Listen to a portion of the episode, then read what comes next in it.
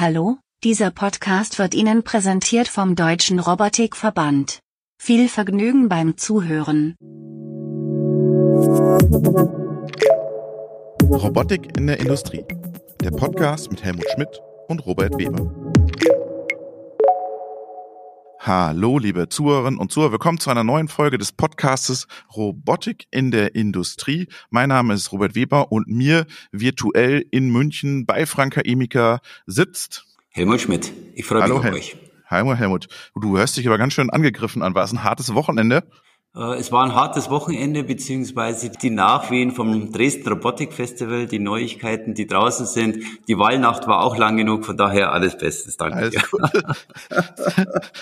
äh, ich äh, lass uns schnell einen aktuellen Teil machen, weil wir haben einen spannenden Gast heute da, nämlich den äh, Christian Wagner von der Hoffmann Group, ähm, der eine tolle Anwendung hat. Ähm, ich habe was Spannendes mitgebracht, nämlich vom Albert Grotz, den haben wir ja in Dresden getroffen, der war ja auch bei uns auch schon Podcast. Das ist vielleicht ganz nett, was der Albert gebracht hat. Der Albert hat nämlich sein Podcast, den wir mit ihm aufgenommen haben, als Bewerbung bei einem ich weiß nicht, was Samsung Startup Preis oder sowas ja, korrekt. Äh, mhm. äh, eingeschickt, weil er wollte keine unzähligen äh, PDFs ausfüllen, sondern einfach den Podcast geschickt, damit Samsung versteht, was der Albert macht.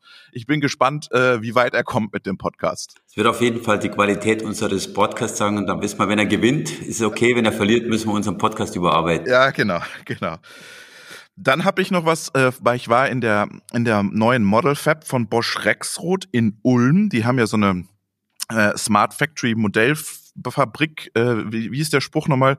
Boden, äh, Wände, Dach, sonst alles modular oder so. Also die haben alles nur noch stehen lassen. Die haben so einen intelligenten Boden und AGVs fahren da rum und haben auch eine super spannende Picking-Lösung mit einem KUKA-Roboter, und da haben sie erzählt im Podcast, ich verlinke den dann auch, dass sie den nicht mehr antrainieren mussten, die, die, äh, die Items, die, die er picken soll.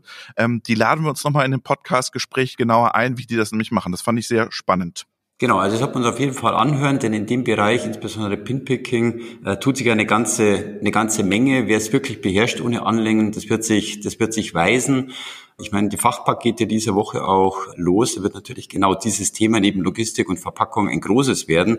Bin schon sehr gespannt und rückwirkend auf den, äh, auf das, sagen wir mal, Robotik Dresden Festival oder Dresden Robotik Festival hat sich ja gezeigt, wie froh die Leute draußen wieder waren, draußen zu sein, sich auszutauschen, zu kommunizieren.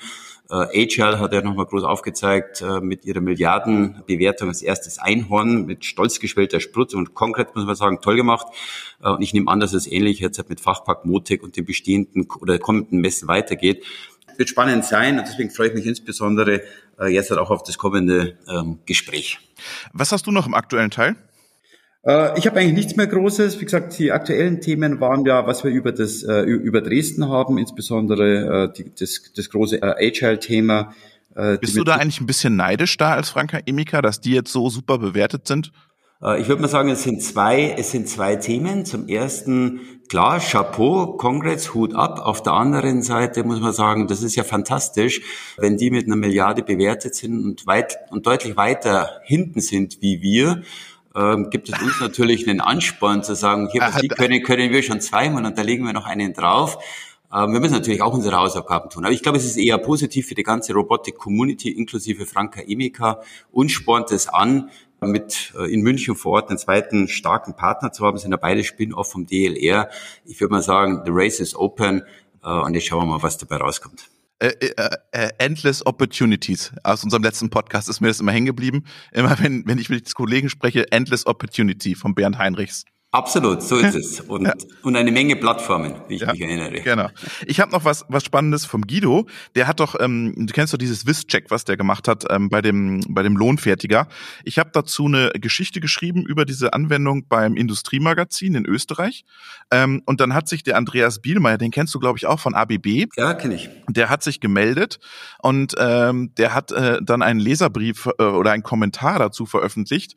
Und das war ganz spannend, weil der gesagt hat, ähm, er er will gar nicht die, die Anwendung sozusagen kritisieren, aber man sieht einfach, dass die Mensch-Maschine-Schnittstelle einfach noch Nachholbedarf hat und dass man versucht, Roboter jetzt in eine Mensch-Maschine-Schnittstelle zu drücken, wo sie eigentlich gar nicht reingehören. Und man muss eher überlegen, wie sozusagen, wie kriegt man das von vornherein hin, dass man dieses Problem gar nicht hat, dass der, dass der Wiss-Check hat. Das fand ich ganz spannend. Ja, absolut. Ich pack's auch noch in die Shownotes rein, dann könnt ihr den Artikel nochmal nachlesen. So, wir haben jetzt den Christian aus äh, Hannover zugeschaltet. Du arbeitest für die Hoffmann Group äh, virtuell, digital in, Hoff, äh, in Hannover, obwohl Hoffmann in München sitzt. Das ist in der heutigen Zeit kein Problem. Was habt ihr jetzt eigentlich mit Hoffmann? Verbinde ich nicht Robotik. Was habt ihr jetzt mit der Robotik am Hut? Gut, Hoffmann ist ja der größte Systempartner in Europa für die verarbeitende Industrie. Und wir haben weltweit über dreieinhalbtausend Mitarbeiter. Und Hoffmann ist aber ja sehr stark in dem Fertigungsumfeld äh, Metallbearbeitung, also mechanische Fertigung. Und da stehen ja einen ganzen Haufen Werkzeugmaschinen. Und wir haben es uns eben auf die Fahne geschrieben, weil unser, unser Credo oder unser, unser Zielbild ist eigentlich so, alles, was äh, im Radius zehn Meter um die Werkzeugmaschine ist, das ist das Terrain von Hoffmann. Also okay. dort bedienen wir unsere Kunden und das Thema Robotik beziehungsweise Automation, B- und Entladen von Werkzeugmaschinen ist natürlich in den letzten Jahren äh, durch vielerlei Einflüsse auch äh, immer mehr in den Fokus geraten. Und wir haben uns dann gedacht, es wäre eigentlich eine schlaue Idee und auch eine logische Fortführung für Hoffmann, wenn wir eben das Thema Spanntechnik, Zerspannungswerkzeuge, Betriebseinrichtungen, Messtechnik und was wir nicht alles im Programm haben, wenn wir das eben auch ähm, mit Automation, also mit B- und Entladesystemen ergänzen. Und so sind wir zum Thema Automation und Robotik gekommen. Wir hatten einen Partner, den es schon seit einigen Jahren gibt, der irgendwann mal eine Automation entwickelt hat. So hat es mal angefangen, war aber eben nicht konsistent. Und so haben wir das jetzt eben zu uns genommen, auch unter dem Markennamen Garant. Das ist ja die Hoffmann Eigenmarke oder mhm. eine der Hoffmann Eigenmarken. Und die Systeme, die wir heute anbieten, laufen eben unter diesem Markennamen. Wo, wo gab es da den, den Bedarf beim Kunden? Sind das die kleinen, sind es die mittleren, sind es die großen? Also Hoffmann ist ja ein klassisches äh, KMU-Geschäft, also wirklich kleinst. Ich, ich unterteile es immer nochmal. Wir haben wirklich Kunden, die sind ein, zwei, drei äh, Mitarbeiter, haben dann vier, fünf, sechs, sieben, acht Werkzeugmaschinen da irgendwo stehen. Dann der klassische Kleinkunde, der Mittelstandskunde, es ist ein ganz, ganz äh, breites Feld, wo Hoffmann auch äh, unterwegs ist. Wir beliefern natürlich die ganze Industrie, also wir beliefern auch die Großen, ja. Aber der klassische, das klassische Hoffmann-Klientel sind die KMUs. Und ähm, dort ist es eben so, dass es sehr, sehr viele Werkzeugmaschinen gibt. Wir haben diese Zahlen uns mal zusammengesucht und ähm, eben auch sehr, sehr viele Bestandsmaschinen. Das ist vielleicht auch nochmal eine Besonderheit. Wir und alte Maschinen auch, oder?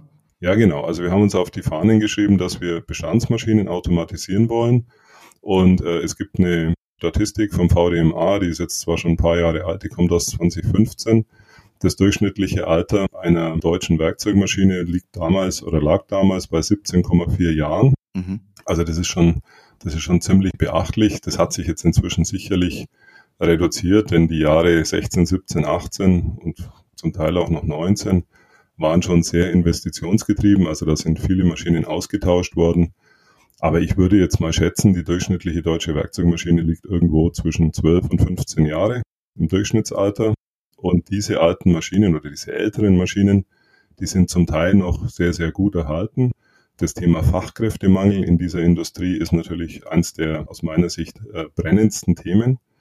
Und äh, wenn man es eben schafft, dass man den Kunden eine Möglichkeit gibt, dass sie dann eben in die Nacht hinein oder auch mal am Wochenende noch ein paar Fertigungsstunden hinbekommen, dann sind die zum Teil schon wirklich sehr glücklich. Jetzt, jetzt kann ich mir Christian ähm, allerdings vorstellen, dass ähm, sagen wir mal, ein, aus, aus dem typischen Katalogverkauf, wo ihr stark aufgestellt seid, genau diese Kleinkunden, auch im kleineren Umsatzsegment, jetzt nicht über die, äh, über die Menge gerechnet, aber im tagtäglichen äh, Einsatz hinsichtlich eines Systems oder hoch äh, oder eines deutlich hochpreisigeren äh, Automatisierungsprojekt. Machen das dieselben Leute? Konkurriert sich das? Muss man, müsst ihr euch dafür neu aufstellen? Denn ist es ja auch so, wie gesagt, dass die Kleinen automatisieren sich zwar oder sind automatisiert, haben teilweise alte Maschinen, äh, aber zwischen äh, herkömmlicher Maschinenbeladung und Robotikautomatisierung liegt natürlich schon eine große Bandbreite. Äh, viele der Roboterhersteller versuchen das ja vor Ort mit sehr intensiver Betreuung. Ich kann mir das bei euch jetzt ein bisschen schwieriger vorstellen, wenn man das aus einer Organisation macht oder teilt ihr euch auf? Oder wie kann ich mir das vorstellen? Ich tue mir da noch ein bisschen schwer.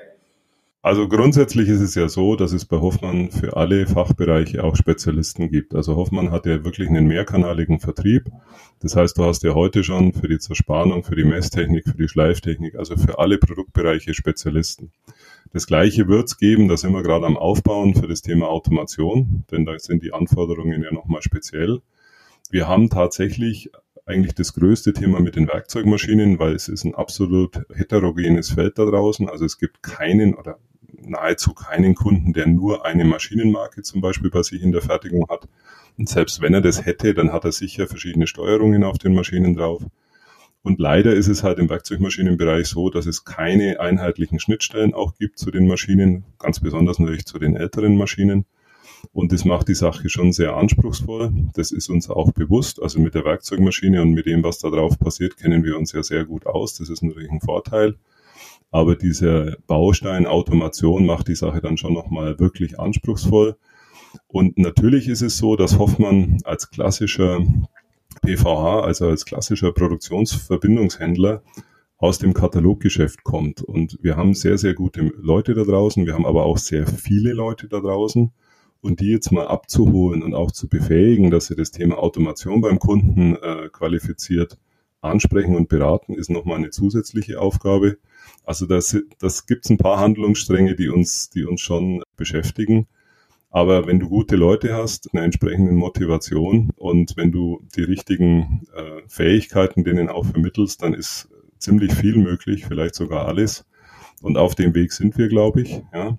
Wir haben sehr viele Kollegen aus der Zerspannungstechnik, also die klassischen Anwendungstechniker bei Hoffmann, die für dieses Thema auch ein Stück weit brennen und sich dementsprechend auch ähm, dort engagieren. Und natürlich müssen auch die noch dazulernen, ne, weil die Komplexität durch das Thema Automation nochmal deutlich höher ist, als wie wenn du jetzt in Anführungszeichen nur Spanntechnik und Zerspannung berätst. Aber die nehmen diese Herausforderung an und deswegen glaube ich schon, dass wir auch vielleicht für die ganze Automationsbranche dann einen gewissen Mehrwert liefern, weil wir das halt auf sehr breiter Ebene in den Markt hineintragen. Jetzt lass uns doch mal über die, über die Lösung sprechen. Was macht ihr denn genau? Also wir haben uns dazu entschieden, mit einer Einstiegsanlage, die auch zu einem sehr günstigen Preis angeboten wird, das Thema mal vielen Kunden zugänglich zu machen. Ich sage jetzt mal, der, der Automationsmarkt aus unserer Sicht ist halt sehr fragmentiert. Es gibt ungefähr 200 Integratoren in Deutschland nach unseren Erkenntnissen die alle einen guten Job machen, die aber alle nur regional unterwegs sind oder fast alle. Und äh, wir sind natürlich überregional unterwegs und das ist schon mal ein großer Unterschied. Also der Kunde hat bei Hoffmann auch einen ganz anderen, ähm, ja, sage ich jetzt mal, Kontaktpunkt, weil der Kunde bei uns ja sehr viel kauft und da ist auch die, die, sage ich mal, die Kundenbeziehung und gegebenenfalls auch die Vertrauensbasis natürlich nochmal eine etwas andere. Das nutzen wir zu unseren Gunsten, selbstverständlich wir haben dann uns überlegt, was brauchen wir denn, um dem klassischen Hoffmann-Kunden einen echten Mehrwert zu bieten. Also bei uns, oder ich versuche zumindest immer den Kunden in den Fokus zu stellen und haben dann eine Einstiegsanlage kreiert, die heißt Garant Basic. Und äh, die ist aber mit einem Industrieroboter tatsächlich bestückt, weil wir an der Werkzeugmaschine natürlich auch ziemlich besondere Bedingungen haben mit dem Kühlschmierstoff der ist ziemlich eklig, ja, und ähm, der mag auch diese ganzen technischen Einrichtungen nicht so wirklich gut. Wir haben uns dann für einen Industrieroboter entschieden und haben äh, auf der Anlage eben eine HMI, die dafür sorgt, dass die Anlage aber trotzdem gut bedienbar ist. Also das Credo ist so, der klassische CNC-Maschinenbediener soll in der Lage sein, diese Anlage mit seinem Wissen, was er von der Programmierung der Werkzeugmaschine vielleicht auch hat, diese Anlage selbstständig umzurüsten, einzurichten und auch neue Bauteile auflegen zu können. Das heißt, ihr habt ein, parallel ein zweites HMI zur Werkzeugmaschinen HMI gebaut. Ja, wir haben im Endeffekt sogar drei Steuerungen, weil die Werkzeugmaschine hat ja eine klassische CNC-Steuerung. Siemens, Heidenhain, Fanuc, Matzak, da gibt es ja unendlich viele.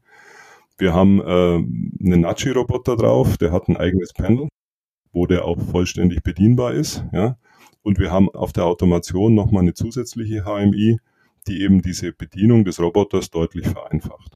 Aber jetzt versuchen doch Haas, Doser, wie sie alle heißen, die erkennen ja ein ähnliches Marktsegment. Die versuchen sich ja genau äh, mit dem einen oder anderen Roboterhersteller vielleicht nicht zwangsläufig zusammenzutun, wobei der ein oder andere den sogar im Vertriebskanal hat, aber diese Schnittstellen-Thematik, du hast das vorher angesprochen, je nachdem wie alt oder wie neu äh, die Maschinen sind, gibt es vorhandene Schnittstellen, manchmal analog, manchmal digital und das ist ja das Komplexeste. Wie löst ihr denn, wie, wie löst ihr denn diese Komplexität? Ja gut, also unsere Einstiegsanlage ist ganz eindeutig darauf ausgerichtet, dass wir autark sind. Also wir simulieren den Bediener. Das heißt, wir haben einen, tatsächlich einen Aktuator, der den NC-Startknopf drückt.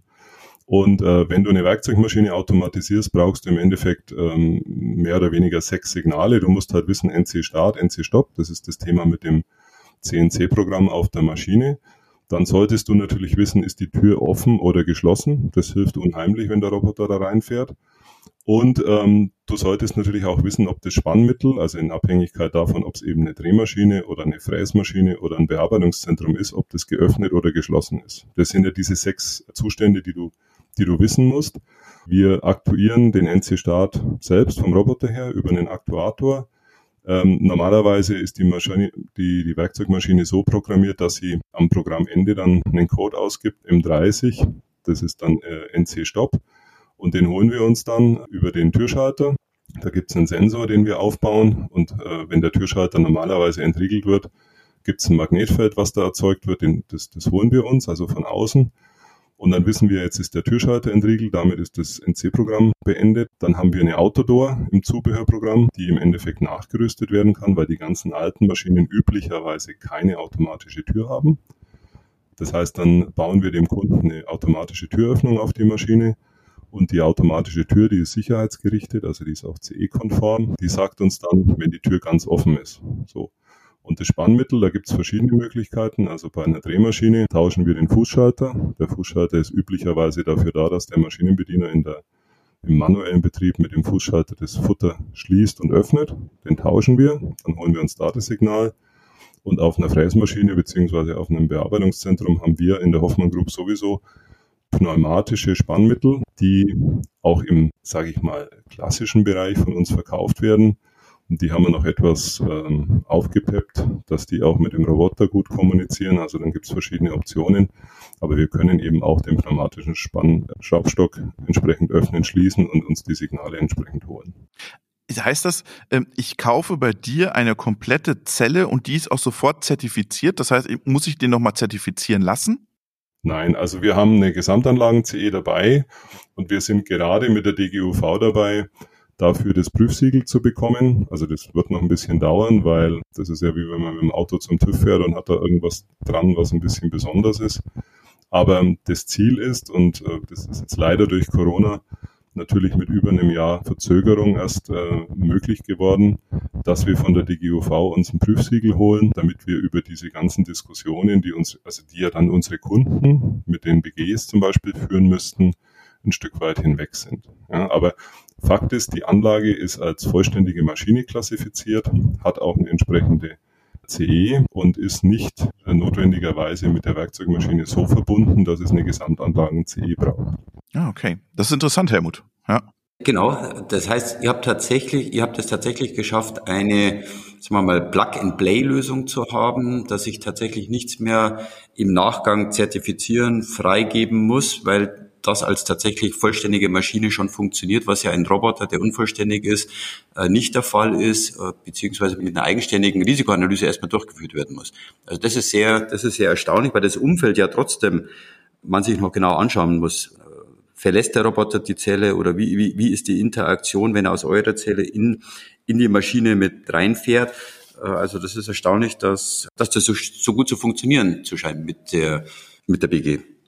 Naja gut, also ich meine, das Thema CE, das wisst ihr beide auch, das ist natürlich schon auch immer eine Diskussionsgeschichte. Ja.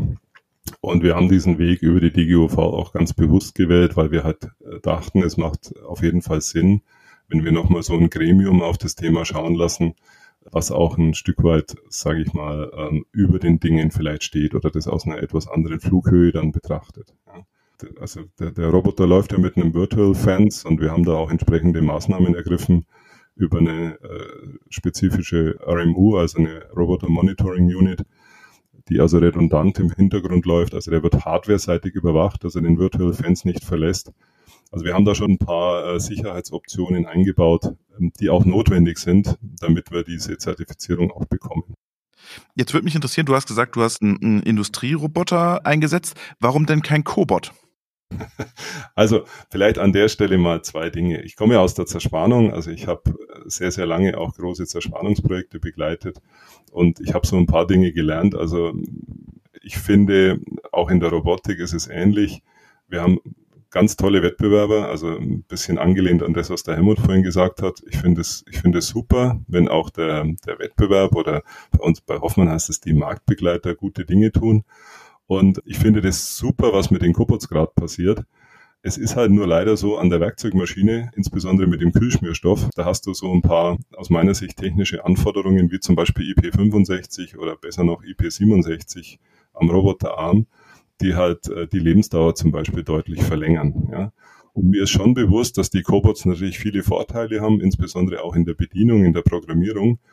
Nur wir haben uns dann, und das ist eben die Erfahrung aus der Zerspannung der letzten Jahrzehnte, wir haben uns dann ganz bewusst für einen Industrieroboter entschieden, weil wir glauben, dass wir dann in der Folge, in dem Jahr 2, 3, 4, 5, wie auch immer, eben deutlich weniger Probleme beim Kunden haben werden. Ja.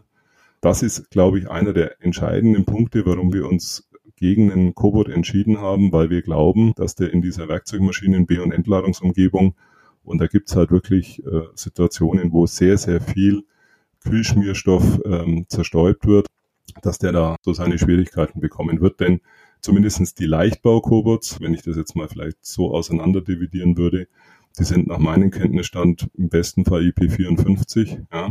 Und ähm, wir glauben eben, dass das an der Werkzeugmaschine nicht reicht. Helmut?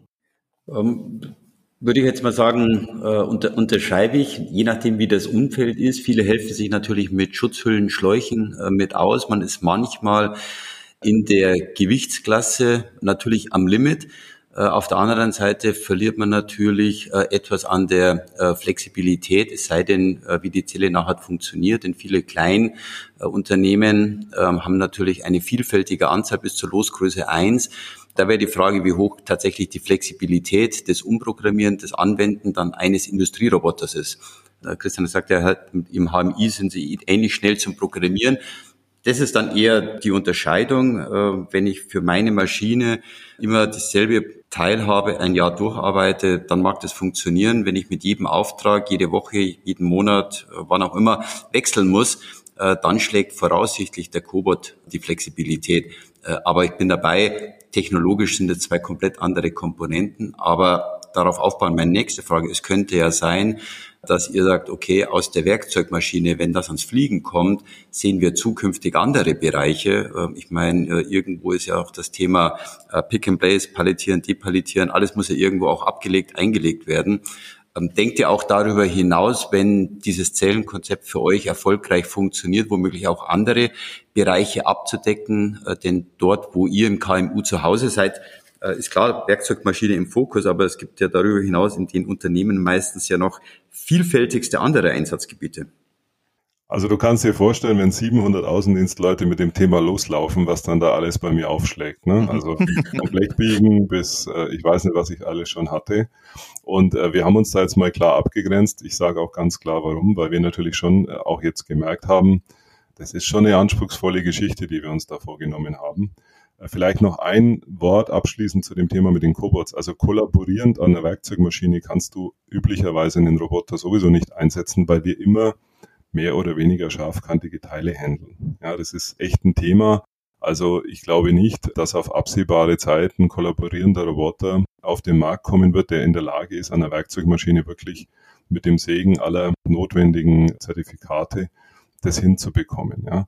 Und nochmal, ähm, ich habe nichts gegen Cobots, äh, ich mag die Dinger sogar, nur jetzt für uns war es eben deutlich äh, smarter, mit dem Industrieroboter. Wir haben jetzt zum Beispiel einen Kunden, der hat in den ersten, ich glaube, vier Wochen 15 verschiedene Bauteile über die Anlage gezogen. Ja. Und äh, das wissen wir deshalb so genau, weil irgendeine Kleinigkeit nicht ganz funktioniert hat. Dann hat er sich beschwert. Und dann haben wir ihn mal ein bisschen interviewt und haben gesagt, ja, wo liegt denn dein Problem? Das war dann eine Kleinigkeit in der Software. Gut, sowas passiert uns auch. Und äh, in dem Zusammenhang sind wir dann aber draufgekommen, dass er eben 15 verschiedene Bauteile in vier Wochen über die Anlage hat laufen lassen. Und dann haben wir natürlich schon mal gesagt, naja, also ähm, dafür war es nicht gemacht. Wir haben das mit der Beschwerde verstanden, aber so schlecht scheint die Anlage ja doch nicht zu laufen. Also ja, also das ist, das ist sicher, das ist sicher ein Thema. Und äh, diese anderen Handlungsfelder, die gibt's natürlich. Da hätten wir wahrscheinlich auch Anwendungen ohne Ende. Nur unsere Kapazitäten sind natürlich äh, jetzt doch irgendwo auch beschränkt und wir versuchen jetzt erstmal dieses Werkzeugmaschinenthema in den Griff zu bekommen, was uns natürlich auch passiert ist. Es gibt ja kleine und es gibt aber eben auch größere Werkzeugmaschinen. Das war jetzt sofort das nächste. Mehr Beladegewicht, größere Reichweite, ja, ist natürlich das nächste, was uns jetzt sofort vor die Füße gelegt wurde. Wir sind auch dabei, weil wir auch das Thema Spanntechnik bei Hoffmann damit ein Stück weit unterstützen wollen, dass wir eine Anlage bringen werden für die reine Spannmittelbeladung. Ja, das ist ja auch nochmal so ein Philosophiethema in der Werkzeugmaschinenbranche. Willst du Rohteile beladen? Willst du Spannmittel beladen? Willst du Paletten beladen? Da kannst du ja endlose Diskussionen drüber führen und ich bin da nicht so ein Freund davon. Also wir sind da nicht missionarisch unterwegs, sondern wir werden in absehbarer Zeit unseren Kunden Lösungen anbieten, wo er sich einfach aussuchen kann, wie er es machen möchte. Er kann von mir aus Rohteile beladen, er kann aber auch Spannmittel, also Schraubstöcke beladen. Er kann aber auch Paletten beladen. Das wird jetzt der nächste Schritt sein, damit es ein bisschen runder wird und damit diese, äh, sage ich mal, missionarische Geschichte ein Stück weit auch aufhört. Ja. Ich hätte zum Abschluss noch eine Frage. Alle oder viele reden ja auch über das additive Fertigen. Eure ganzen Werkzeugmaschinenhersteller also gehen ja auch auf den Trend. Da ist ja das Thema auch sozusagen automatisch nachfüllen, rausnehmen, nachbearbeiten des, äh, des äh, Werkstücks. Siehst du da einen Markt? Ich glaube aktuell noch nicht. Ich denke, dass das kommen wird. Mhm. Aber dies, diese Diskussion in der additiven Fertigung, auch insbesondere bei den Massenteilen, also in der Serienproduktion, die ist ja noch voll im Gange. Ich glaube, dass die Technologie sich da in den nächsten Jahren noch deutlich weiterentwickeln wird und da werden wir alle noch viele Überraschungen erleben. Das ist ähnlich wie mit dem Verbrenner und mit dem Elektromotor. Ja, hat ja auch keiner gedacht, dass das so dass das so mal sich entwickeln wird, vielleicht auch in dieser Geschwindigkeit. Also ich denke, da ist auch in der additiven Fertigung noch vieles drin. Wir hatten jetzt vor kurzem schon mal das erste spezifische Nullpunkt-Spannsystem für die additive Fertigung, weil das muss ja dann auch wieder bestimmte Eigenschaften haben. Also ich, ich denke, da wird viel passieren, aber Stand heute haben wir das noch nicht auf, dem, auf der Agenda stehen. Vielen Dank, Christian. Und du fährst jetzt bestimmt nächste Woche zur EMO nach äh, Mailand, oder? Nein, schaffe ich Nein. leider nicht, weil ich hier im, im ESA-Raum also zu viele Themen habe, die ich, die ich zu erledigen habe. Kunde droht mit ähm, Auftrag. Ja. Sehr schön. Da kann man auch mal eine Messe sausen lassen. Danke für deinen Einblick und schöne Grüße nach Hannover. Christian, war super spannend. Alles Gute, viel Erfolg. Ciao, ciao. Servus. Danke für die Einladung. Gell? Macht's gut. Thank